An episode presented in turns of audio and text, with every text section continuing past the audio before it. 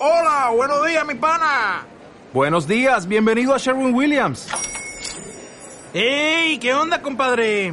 ¿Qué onda? Ya tengo lista la pintura que ordenaste en el ProPlus app. Con más de 6.000 representantes en nuestras tiendas listos para atenderte en tu idioma y beneficios para contratistas que encontrarás en aliadopro.com. En Sherwin Williams somos el aliado del PRO.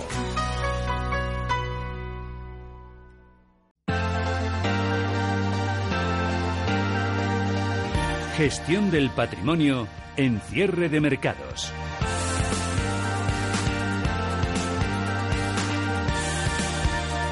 Las 5 y 42 minutos de la tarde, la verdad es que las primeras horas de negociación y ya avanzada la mañana, nada hacía presagiar que fuésemos a tener un día tan, tan tremendo, de fuertes caídas. Vamos ya con nuestra tertulia de gestión del patrimonio, hoy con Antonio Marquina, gestor de Solventis, en Barcelona. Antonio, ¿qué tal? Muy buenas tardes.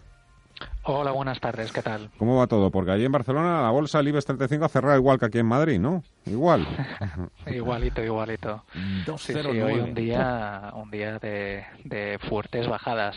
Pero bueno, vamos a ver, vamos a ver cómo cerramos el año. Y además hay cosas también un poco que a mí por lo menos me, me llaman la atención, ahora las comentamos. Eh, nos acompaña también Javier Tomás, gestor de Fimarge. Javier, ¿qué tal? Muy buenas tardes. Muy buenas tardes. ¿Qué tal todo? Pues muy bien. Bien, Aquí bien, estamos bien, una, bien, bien, bien. una Sí. vez más en Madrid. y- Sí, señor. Y ya sabes que cuando vengas por aquí te, te hacemos un hueco. Eh, una de las cosas que me ha llamado la atención, Antonio, eh, Javier, a ver si me la pues, bueno, podéis resolver o aclarar. Que un IBEX 35 2%, pero han bajado más los valores defensivos, entre ellas las energéticas y las utilities, que los bancos. Mm, Lo habitual Bueno. es al revés. Sí, efectivamente. Eh, bueno, también hemos, hemos de recordar de dónde venimos, ¿no? Eh, venimos de unos bancos, pues que al fin y al cabo, eh, por cada noticia del Banco Central Europeo o por cada noticia, pues al fin y al cabo también aquí en España, eh, en concreto, eh, negativa, sobre todo, pues los bancos caían y hemos visto fuertes correcciones de los bancos en estos últimos años y en cambio al contrario hemos visto un comportamiento muchísimo mejor de las de las utilities, ¿no? Por ejemplo, Endesa actualmente está cotizando unos múltiplos eh, eh, astronómicos o Iberdrola también eh, lo ha hecho muy bien durante los últimos meses sobre todo en este último año. Y bueno quizás eh, esta corrección eh, pues eh, era más probable en estos valores que, que en los otros no pero bueno igualmente en los valores más defensivos venimos viendo desde hace unas semanas una rotación eh, pero tampoco quiero decirlo muy alto porque porque bueno ya habíamos visto esta rotación antes pero más de valores defensivos a más valores cíclicos aunque bueno mm, todavía no quiero ser eh, vamos no quiero decirlo muy alto porque porque puede cambiar no lo que sí que estamos viendo es eh, más salidas de, de flujos en cuanto a valores defensivos. Pues sí, coincido bastante. La verdad es que sí que es verdad que, por ejemplo, las eléctricas y todo lo que está relacionado con, con la electricidad son valores muy defensivos que lo habían hecho muy bien. Eh, supongo que, bueno, al final se les, se les presupone un poco esa característica de bond proxy, ¿no? Al final eh, lo, lo que hay ahí invertido pues son más fondos de pensiones y es el inversor de renta variable más conservador.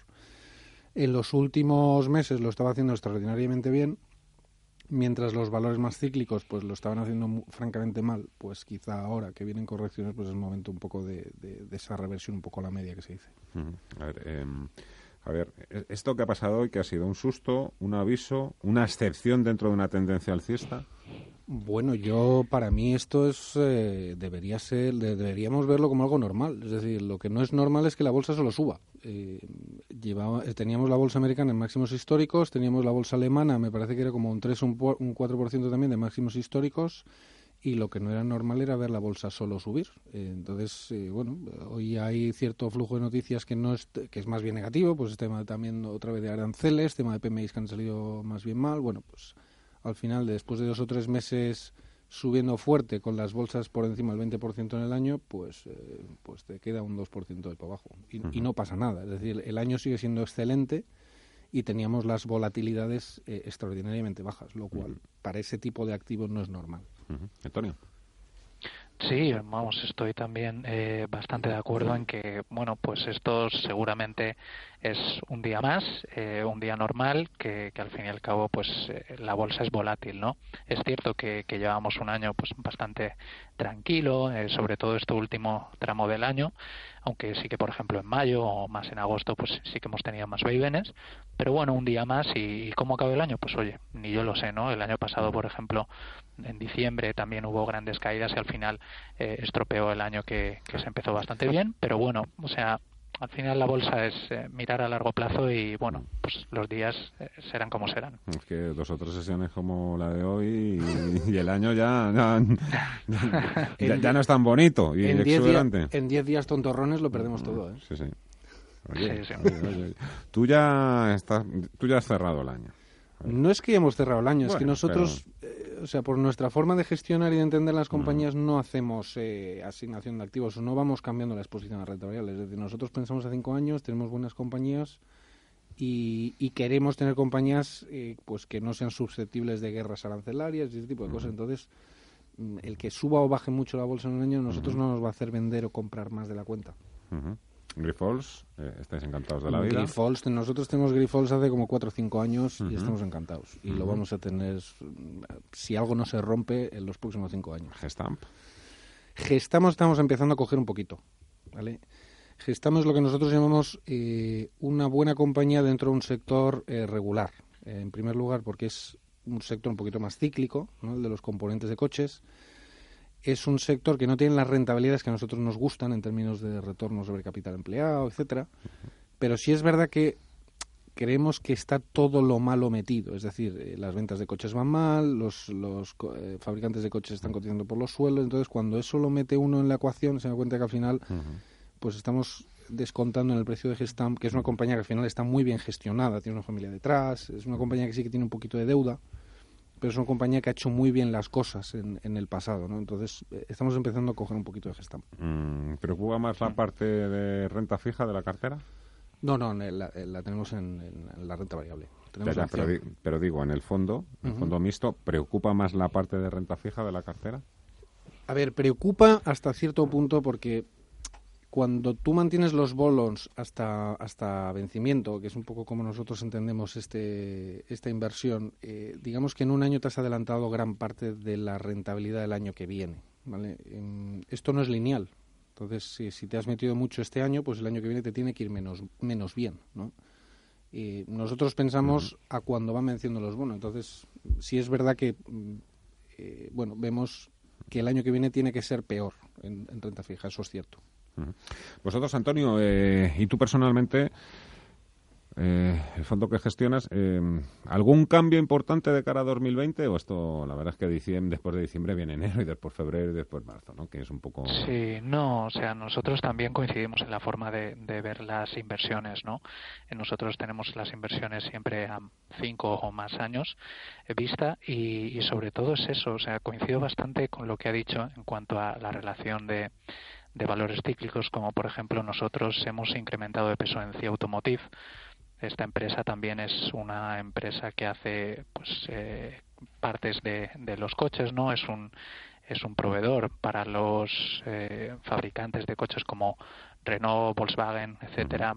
Tiene también una gestión magnífica del capital, eh, los márgenes y las rentabilidades es una de las mejores de su sector y está muy poco apalancada, solamente que con la eh, vamos con la adquisición de Inteva en los últimos años, en el último año, pues sí que sus márgenes se han dragado por la eh, consolidación de esta empresa dentro de todo el grupo, ¿no? Y lo que estamos viendo es que los márgenes actualmente engañan, ¿no? Porque pues han disminuido, pero a largo plazo tienden a converger con los del grupo, ¿no? Y nosotros esperamos buenas noticias, sobre todo en este sector que ha sido muy castigado durante este último año.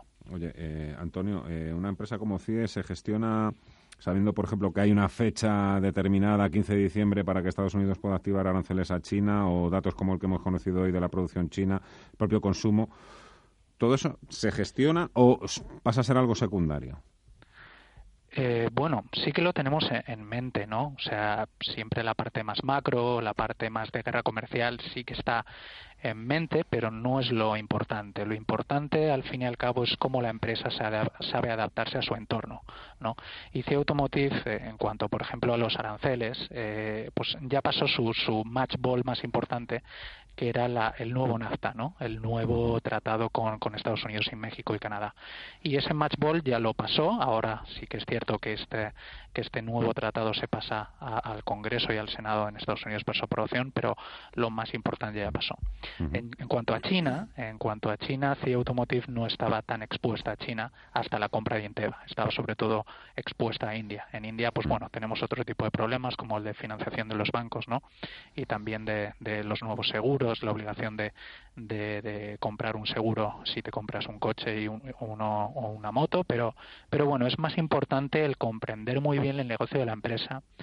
Eh, saber eh, si, si, si esto le va a afectar o no, o si va a poder incrementar esos precios si al final le ponen esos aranceles y sus clientes van a seguir comprando este eh, su producto o su servicio, más que realmente estar siempre, pues eso, eh, asustados o, en pánico por, por si Trump va a poner un nuevo tuit, ¿no? Creo mm. que creo que es eso, intentar comprender muy bien la empresa, su entorno competitivo y el entorno donde donde juega.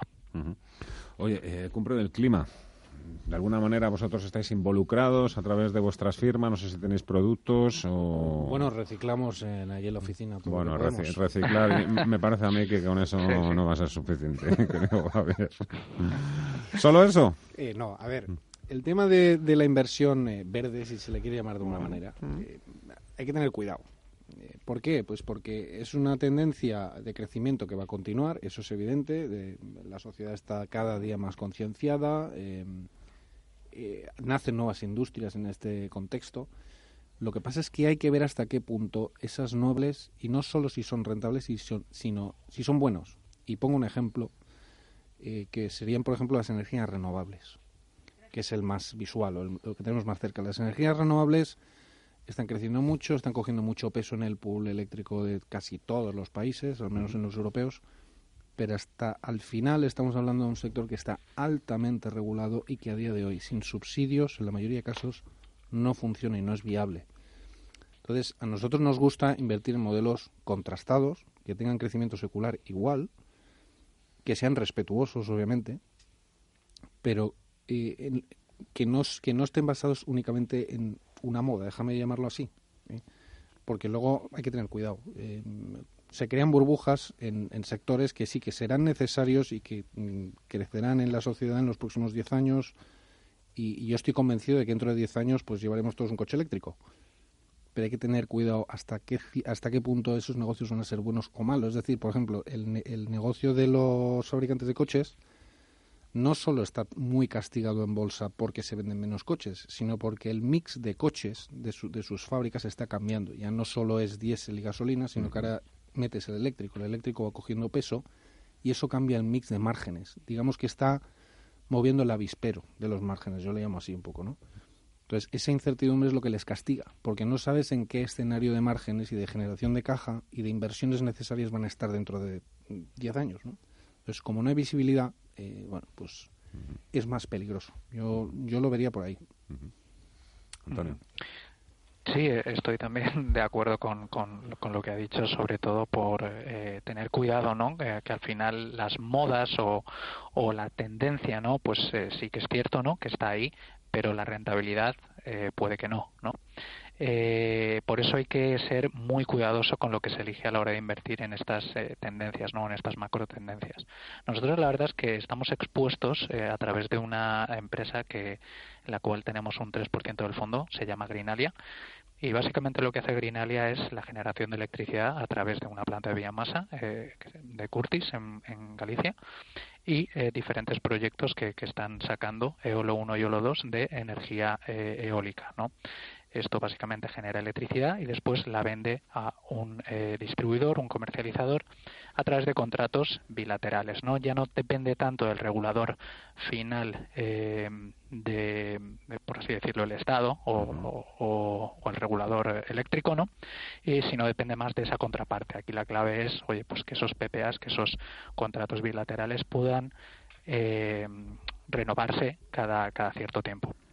Entonces, eh, bueno, em, nosotros estamos expuestos a través de esa de esa de esa empresa. También eh, en, pues eh, seguimos la, la pista de, de, otras empresas como por ejemplo Veolia eh, que estamos analizando actualmente. Esta empresa es eh, gestiona eh, los residuos de, de, las ciudades, también gestiona los residuos de, de, diferentes industrias, tratamientos de agua, etcétera. Pero bueno, también tenemos algunas en, en, en el punto de mira, pero es cierto que están caras. ¿eh? No, no sé, no sé, no vamos a encontrar aquí chollos, por así decirlo. Desde luego, yo estoy convencido de que continuaremos avanzando en el desarrollo y en la arquitectura de este tipo de, de vehículos de inversión para que además todo no, no entre todo dentro del cajón desastre, ¿no? Y para que no sigamos utilizando ese tipo de vocablos, ¿no? Está de moda. Bueno, pues esto no tiene que ser una moda, tiene que ser evidentemente algo sólido. Javier Tomé, gestor de J y Antonio Marquina, gestor de Solventis. Fenomenal. Muchísimas gracias a los dos, que paséis feliz tarde y hasta la próxima. Un abrazo. Un abrazo.